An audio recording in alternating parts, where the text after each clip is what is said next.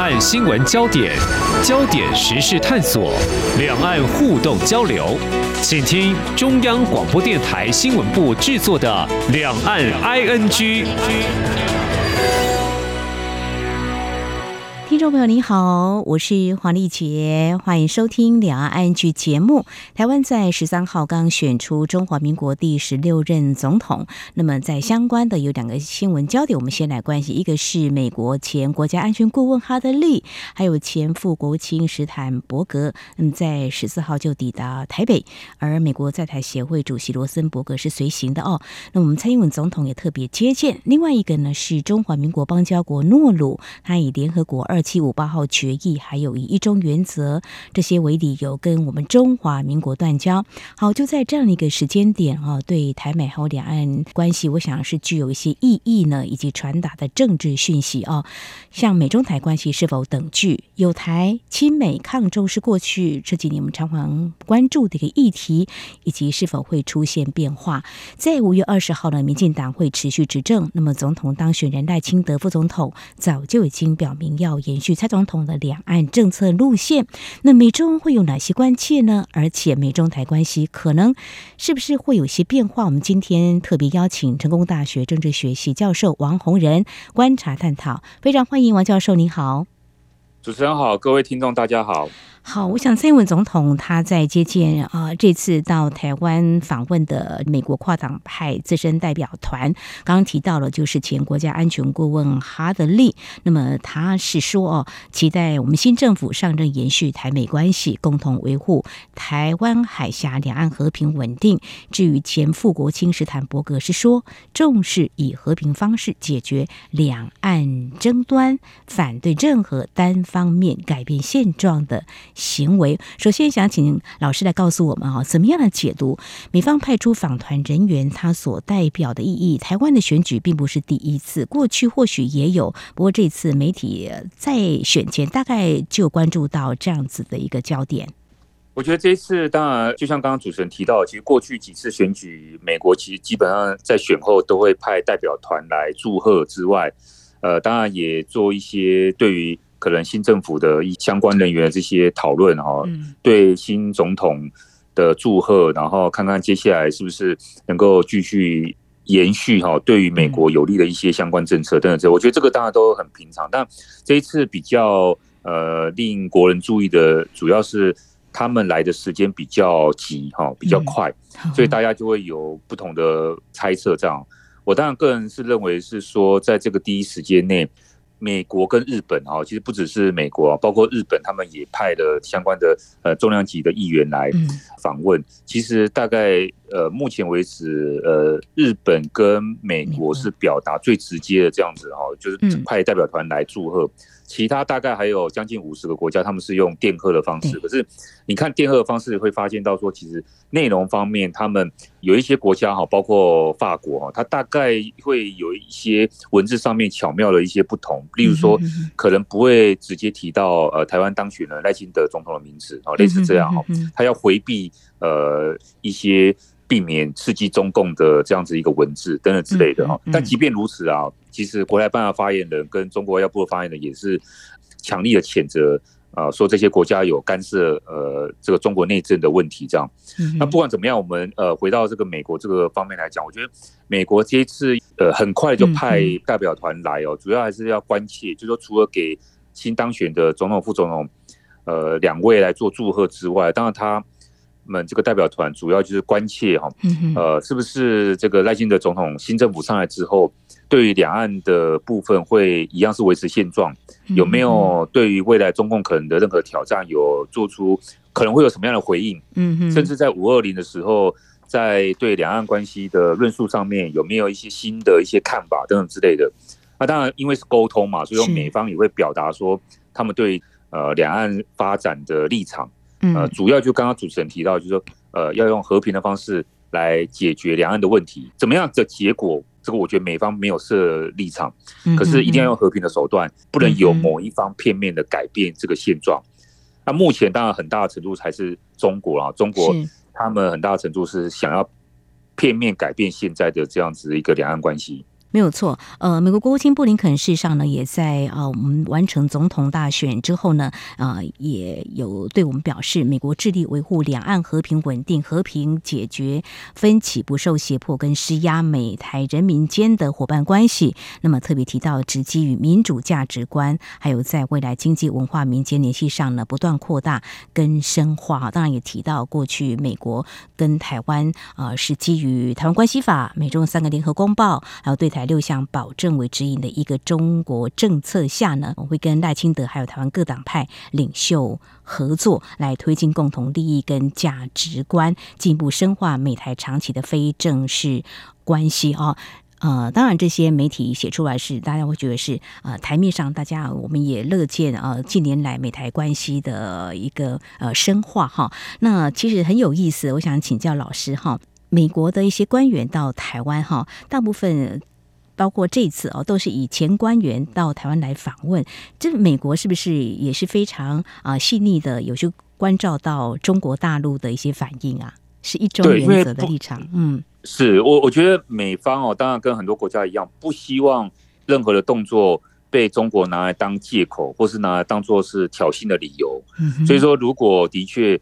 美方如果派现任的官员来哈，呃，包括上一次，呃，我觉得佩洛西算是一个很代表性的人物嘛，嗯，呃，以佩洛西在美国政治的地位啊，就是说按照他们的宪法来讲，他算是第三号人物哦。像佩洛西这样来，然后中国方面有很多的不必要的这种军事威吓的这样一个行动，嗯，我觉得美方当然也不希望造成这样子一个后果，所以说用前任的官员。可是呢，美方更重视实质上面的沟通，就是既然是拜登政府派来的，算是我觉得特使团，就代表了拜登政府，呃，就代表拜登总统他个人，呃，希望传达一些讯息，也希望透过代表团去了解现在新政府跟旧政府交接的这个问题啊，以及将来的两岸关系的走向，大家就交换一下意见，等等之类的。呃，我觉得这个当然是很必要的哈。嗯，而且除了这个之外，其实他们也不只是拜会执政党啊，他们也其实也拜会在野党。是啊，这个就关系到了说，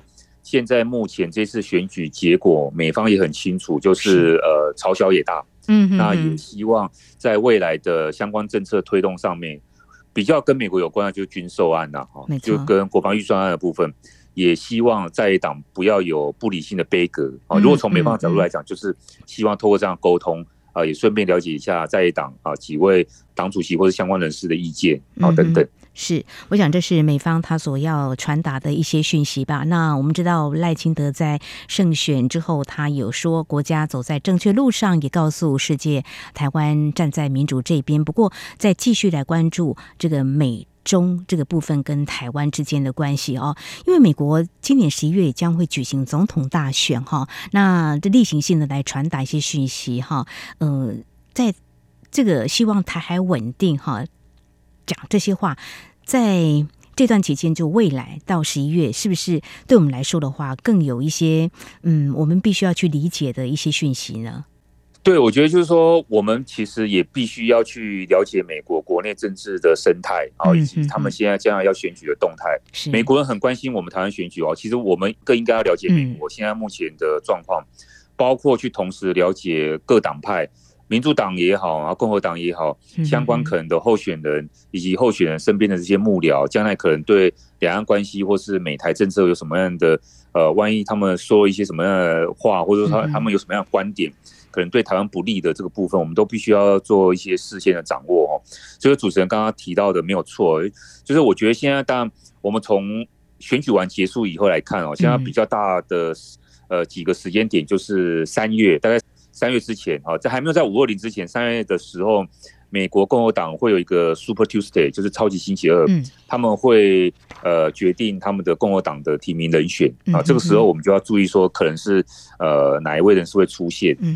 那以及说呃像三月的时候有中国的两会，通常中国的人大跟政协两会也是在三月举行。嗯，那这个刚好也会反映出现在目前呃中国内政的一些包括经济。呃，走下坡哈，呃，一些内政的一些问题，我们也要多一些注意这样。嗯，那五二零当然是另外一个时间点，然后到五二零以及从五二零到十一月，啊，就是美国的这个选举的最后的确定哦，大概中间的一些变化，我们都必须要有一些掌握。是非常谢谢教授您的解析。那我接续刚才你所提到，就。以三月份哈美国的这个总统的一些进程来看哈，比如说共和党会确定他的呃这个候选人哈。那事实上我们关注美国总统的大选，目前的情况或许是不是又是拜登总统跟前任总统川普的啊一个竞选哈？那我想这是后续再观察。重点是我们要说的是美中关系从这个川普总统以来就处于这个对立，那甚至在二零二二年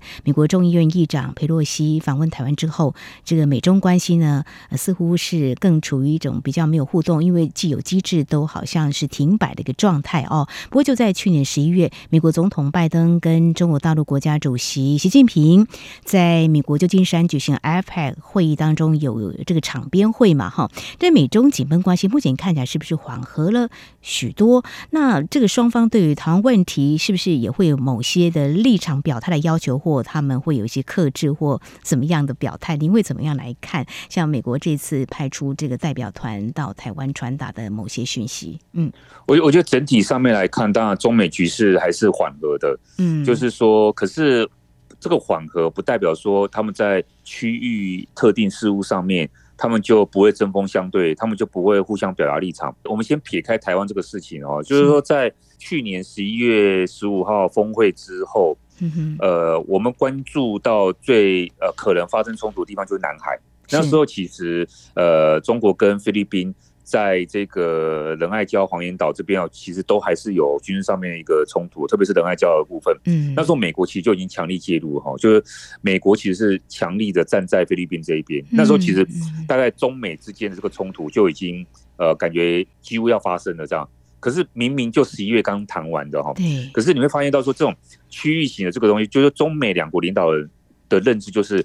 有很多地方我们其实相互都不同意。嗯。可是呢，这个不同意这个地方。还不至于说上升到影响到两国领导人已经讲好了这个大国格局这样。嗯，那回到台湾问题也是，就是说他们现在还是有一些针锋相对，像是在这个美国派代表团来之前，其实中共的对外联络部的部长，嗯，呃，刘建超，也就是可能。被认为说是呃呃接下来的那个外交部部长的人选之一，这个刘建超，他就已经先到美国去啊，跟美国做了一些提醒也好，或者说表达中国的立场。我觉得这个就是双方其实互相透过各种不同的管道在角力。那现在当然，我觉得美国是一个独立的国家，当然他们也不见得会完全听中国的这些意见啊。但是就是说你会看得出来，这个整个在角力的这个过程。啊，的确也会去顾虑到说，到底这样子台湾的问题会不会上升到影响这个中美之间的稳定发展啊？因为在目前为止，拜登我觉得他还是不希望在选举之前，嗯，有任何意外发生。他他现在还是比较想说，在内政部分能够多有一些着力。那外交方面能够稳定住局势，就稳定住局势。嗯，都不想有再升坡情况，就维持稳定嘛，哈。让他专注在内政方面，是不是能够啊更有这个加分的一个效果？哈，好，这是在节目的前半阶段，非常谢谢成功大学政治学系教授王洪仁解析，在台湾完成了总统的选举之后呢，民进党持续来执政。那么美国方面呢，我们关注他的一些相关的动作。至于中国大陆，其实也有一些。动作是时间的凑巧吗？或者怎么样来看？在美中关系目前是趋于和缓的情况之下，中国大陆过去八年蔡英文总统执政，官方的啊，我们的互动呢是少了很多，几乎是这既有机制也都是停摆的状态。未来会如何呢？我们节目稍后再请王教授继续解析。今天的新闻就是明天的历史，探索两岸间的焦点时事，尽在《两岸 ING》节目。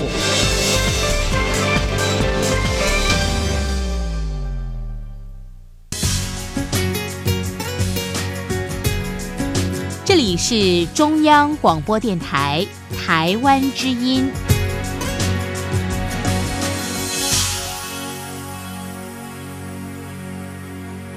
这里是中央广播电台听众朋友继续收听的节目《聊 I N G》。我们在今天节目当中邀请听众朋友一起来关心，在台湾完成总统的大选之后，美中台三边关系。刚才提到是美台的关系，还有美中关系目前的一个情况。接下来我们就来谈这个我们的邦交国哈，这个诺鲁呢，它以这个联合国二七五八号决议以及一中原则啊作为理由，跟我们中华民国断交哈。那当然。我们为维护国家尊严跟主权就终止跟诺鲁共和国的外交关系哈。只是嗯，刚好在这个时间点完成了总统的这个大选哈。那中国大陆嗯，在其实过去八年也让我们在外交上啊很多邦交国都失去了，但是又在我们完成这个总统大选时候有这样子的一个动作，或许是过度联想，但不知道教授你会怎么样来看中国大陆是不是要？测试吗？你会怎么样来看这样子的一个作为呢？我觉得这个是绝对是特地安排的。我们从过去二零二三年这一年当中，你发现到说，其实当时的中国很多官员，包括后来的王毅啊，王毅后来又在接外交部长，他跑了很多次南太平洋国家，是其中包括诺鲁哈，就是说。其实中国很早就呃注意到这个南太平洋国，而且他们其实也希望说多拉拢几个南太平洋国家，嗯包括我们的邦交国哈。那所以说，我觉得就是说这个事情就是中国就是等在那边，他们等待一个好的时机点出手。这一次出手非常快，就是说我们不要在新政府也不要一厢情愿，觉得说啊对方还会给你一些时间。他们就是发觉到说，赖金德新任总统，他在当选当天的晚上的，不管是国际记者会也好，还是他对群众的当选胜利发言内容哦，在两岸关系的部分，其实都并不是中国想要听到的内容。嗯，他讲的什么对等啊，讲这些其实都不重要，就说中国没有听到他们满意的答案。嗯，讲白话一点就这个样子，所以说在第一时间就出手哦，就是先断一个邦交国，看你接下来会怎么样一个反应。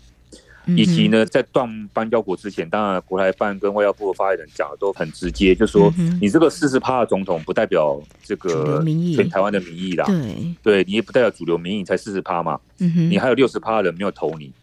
他们话这样讲，当然逻辑是不对的，本来就不是说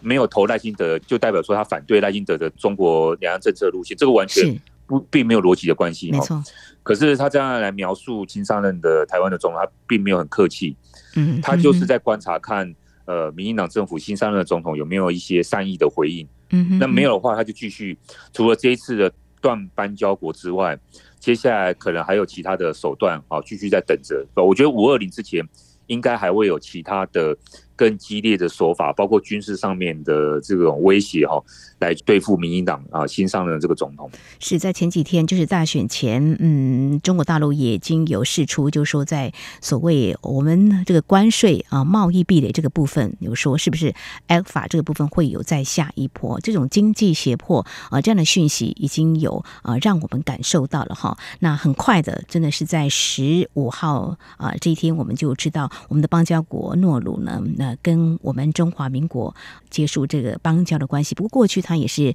啊摇摆的，但是中国大陆也有他对外战略的思维，面对台湾问题怎么样来处理？好，我们知道总统大选是啊，民进党持续执政赖清德啊副总统胜出。那么看到中国外交部其实有评论哈，就是说中国政府坚持一个中国原则。反对台独分裂，反对一中一台立场不会改变，这也是一个我们常常听到的，并且说一个中国原则是维护台海和平稳定的定海神针，就重申一个既定立场。好，但美中关系趋于和缓，但是目前看来，中国大陆已经啊、呃、采取强硬的做法，所以在今年美国总统大选前，这样子的一个强硬做法可能会不断实现。刚才教授您的观察可能是这样子，是吗？对，我觉得。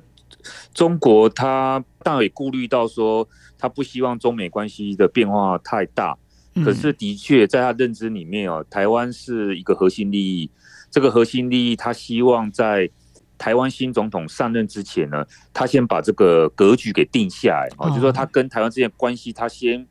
呃出手。我觉得他呃先发制人。总是比你在那边等啊，然后看这个民进党政府有没有什么样回应，然后就等到最后什么都没有，然后又拖了一段时间好。所以我觉得第三任的习近平哦，他跟第一任跟第二任还是不太一样，他们也在不断的做一些调整哦。他可能觉得说，过去这八年跟蔡英文打交道的结果，觉得说维持现状对他们来讲还是不太够的，所以说甚至维持现状还让两岸关系倒退。嗯，很多当然我们如果事后追寻原因，还有很大一部分还是中国的问题啊。但是他们不会这样想嘛，所以说他会觉得说。利用这个刚选完的时间点，就先处理台湾问题。那呃，美国问题是另外一回事啊。但是台湾问题先呃，把他跟民进党之间的关系先透过这个东西占一个先发制人的优势。接下来，我觉得在不管是谈判啊，或者说在对话过程当中，呃，中共这方面他们会觉得说他们会比较占先机这样子。这是中国大陆对台湾问题处理采取的一个战术或战略。好了，呃，过去这几年其实啊，也有一个角度在观察，就是呃，两岸的关系事实上呢，受到美中关系的一些牵动。那如果说在十一月美国进行总统的这个大选，如果是拜登的话，那就可以想见过去这四年的情况，就是美台关系会继续维持下去。那如果说假设是川普呢？您觉得会是怎么样对台美关系的影响或美中关系呢？嗯，因为我觉得哦，不是只有台湾在等这个消息，而是哦，大家都有心理准备，包括我们邻近的韩国、日本，包括、嗯、呃很多欧洲国家啊、哦，大家其实每天都在预测这个事情，只是说到底有做了多少准备是一回事，就是说呃很有可能川普会回来。那我们现在预想到的情境就是说，川普回来之后呢，有很多都要全部重新谈的，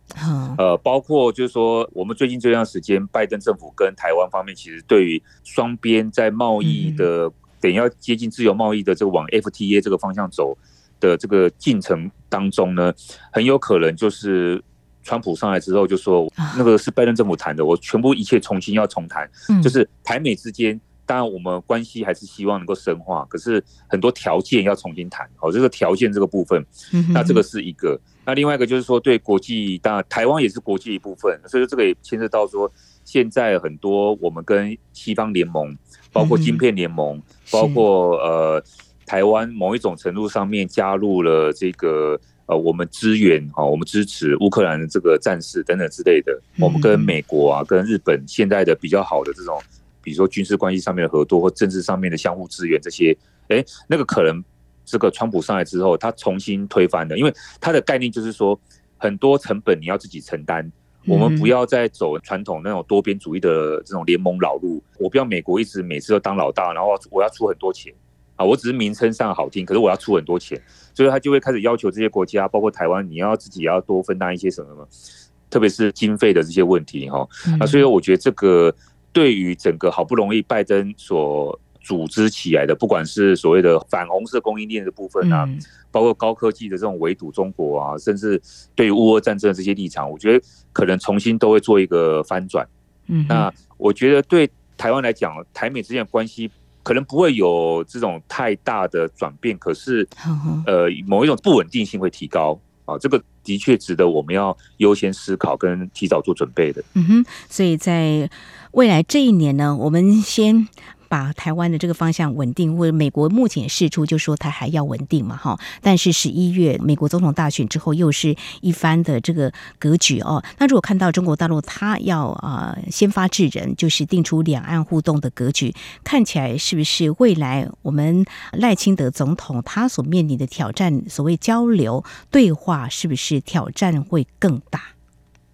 这个挑战的确会更大。我我觉得哦，其实赖总统哦当选人他。是一个对原则、对自己的理念跟信仰相当坚持的一个人，是这是一个好处哦。就是从他过去的从政经验来讲，他其实对很多事情很执着哦，或者他在台南市政府期间，他做很多事情，你可以说这个其实有魄力的一种展现。是，那他也呃不会流于俗世，不是说别人讲什么他就跟着这样子走。这个当然是作为一个领导人来讲是一个很好的一个表现。嗯，他只是说在外交事务上面来讲，很多时候。的确需要一个弹性。现在他必须要面对的是说，他不是只是一个民进党的总统了。我我这必须老实说，他也要看到了有其他六成的选民并没有完完全全放心把票投给他。如果说赖清德总统还要连任的话，哦，当然现在讲这个太早。可是如果他有连任的话，他要想要说，呃，其实还有很多人，他是可以去说服他们来去，呃，向这些台湾选民证明说，赖清德是有能力去稳固好两岸关系，去带领台湾的话，那的确他身段上面跟外交手法上面可以再柔软一点。这个我觉得在五二零之前哦，现在他就必须要成立他的这种。类似影子的这种所谓的国安团队，虽然说像小英还是蔡英文总统还是总统啊，可是我觉得他不要觉得说啊，什么程序上面他这样越举代跑，没有没有，你现在就已经当选了，你现在就要马上就做做准备，你的国安团队，然后你要想说中共现在接下来对你的这些手段，你要怎么样去做回应，以及你要用什么方法去开启重新跟他的对话，那对等是需要没错，可是我们还是要有一些方法，看能不能突破。呃，过去的一些我们两岸所面临到一些困境。啊，这个可能是需要大家集思广益啊来去设想的。是，最后再请教教授，呃，就是刚刚提到川普假设哈，川普他在过去四年的任内哦，这种美中关系，呃，有人说两岸关系是镶嵌在这个美中关系当中。那如果是川普的话，有可能就是台湾自己要面对中国大陆，他采取的做法不会去看美国的态度吗？不过，我觉得川普会直接跟习近平谈，然后当然就是说，对台湾问题上面，川普，我觉得他当然是一个交易性格。从他过去第一任来看呢，川普就是一个交易性格。可是我觉得台湾也不用担心，台湾也很有筹码。就是说，今天川普也会跟我们来做一个这种呃讨价还价的作用嘛。就是说，你要依靠美国，你需要。呃，美国的帮忙，那台湾能够贡献什么？我我们就先准备好，能够有什么样的筹码。如果今天川普开口要了，我就全部给你。跟当初日本对待当时的川普一样，当时安倍晋三还在的时候，日本就很快就说没关系啊，你要什么我也不用跟你做什么谈判的，就是你要什么我就满足你的要求。嗯，川普反而不知道怎么办，他会不知道说怎么样来处理这个事情。我觉得就是说，让台美之间的关系哦，我觉得会有不同的手段面对这个人，我们就先了解他的个性。是，那我觉得。并不至于说有这么糟的影响，就是说，川普主政的美国会把台湾卖掉或什么，这个可能也不会有这么严重的情况发生。非常谢谢教授提供您的观点哈。好，我们台湾总统大选之后呢，两岸关系的发展跟美中关系的动向，我们在今天非常感谢成功大学政治学系教授王洪仁观察解析，非常谢谢王教授，谢谢您，谢谢。明天的历史就是今天的新闻，掌握两岸焦点新闻就在《两岸 ING》节目。好，节目尾声关心几个相关的新闻焦点。对于诺鲁宣布跟台湾断交，美国国务院在今天指出，中国经常做出无法兑现的承诺，以换取外交关系，最终却未能兑现，美国鼓励所有国家扩大跟台湾接触，美国也会持续深化给台湾的未来，支持台湾有意义参与国际。那么，至于在今天节目当中，我们也探讨到有关日本也相当关心台湾的总统大选。那么，事实上呢，日本执政党自民党的众议员。谷屋圭司，那么在十三号到台湾访问，十五号回到日本。而在接受台媒中央社的访问，他特别提到，有关华府智库专家指出，民进党副总统赖清德在总统大会角逐当中胜选，中国将在政治、军事、经济上对台湾加强威胁。为了支持台湾的强韧性，日本所扮演角色空前重要。谷屋圭司则说呢，今后日台关系应该加强，而且还需美国、澳洲、欧盟等国家力挺台湾，一起携手合作。他还用台语说出，为了不使台湾有事、日本有事情况发生，有些国家应该合力牵制中国。那么，至于日本外务大臣上川阳子在第一时间就对赖清德当选总统表达祝贺，但是呢，中国对此向日本政府提出严正交涉。谷户圭司，他肯定日本政府做法，认为外务大臣谈话就是代表日本政府的想法。至于中国提出强烈批判，那是意料中的事。对于中国声称台湾是中国的一部分，日本干涉中国内政这样的说法，谷户圭司强调，我们并不认为是在干涉。而谷户圭司还说，在访台期间，十四号呢，跟赖清德以及萧美琴见面。还当面邀请访问日本。赖清德则表示很喜欢日本，很想访日。古乌圭司在拜会蔡英文总统时，也邀蔡总统在卸任后访问日本。好，以上就是今天两岸 ING 节目，非常感谢听众朋友您的收听，黄丽姐祝福您，我们下次同时间空中再会。